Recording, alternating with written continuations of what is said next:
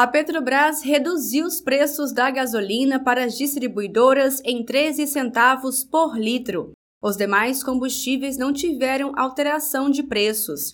Essa é a segunda mudança de preços da gasolina desde que a Petrobras anunciou o fim da dolarização dos preços dos combustíveis.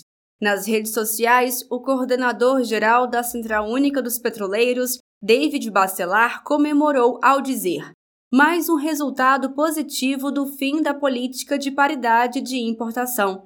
Em entrevista ao jornal PT Brasil, David explicou que o preço abrasileirado dos combustíveis utiliza como parâmetro os custos internos de produção e refino do petróleo. O Brasil ele é autossuficiente em petróleo. O Brasil ele tem um grande parque de refino que consegue atender a quase 80, 85% da demanda interna desse mercado, que é o sexto maior mercado consumidor de combustíveis do mundo.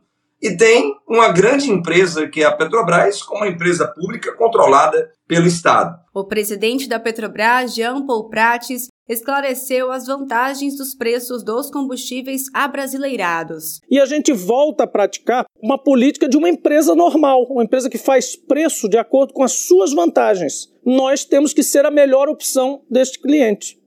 É isso que nós vamos fazer, otimizando o uso da nossa logística, otimizando o uso do, das nossas próprias refinarias, dentro das nossas áreas de influência de cada refinaria, no alcance delas, sendo a melhor alternativa. Nós temos capacidade de produzir e nós temos condição de administrar o nosso preço como empresa também, além de haver possibilidade de ter políticas de governo. Segundo a Fundação Getúlio Vargas, a redução do preço da gasolina deve ajudar a puxar para baixo a inflação nos meses de junho e de julho.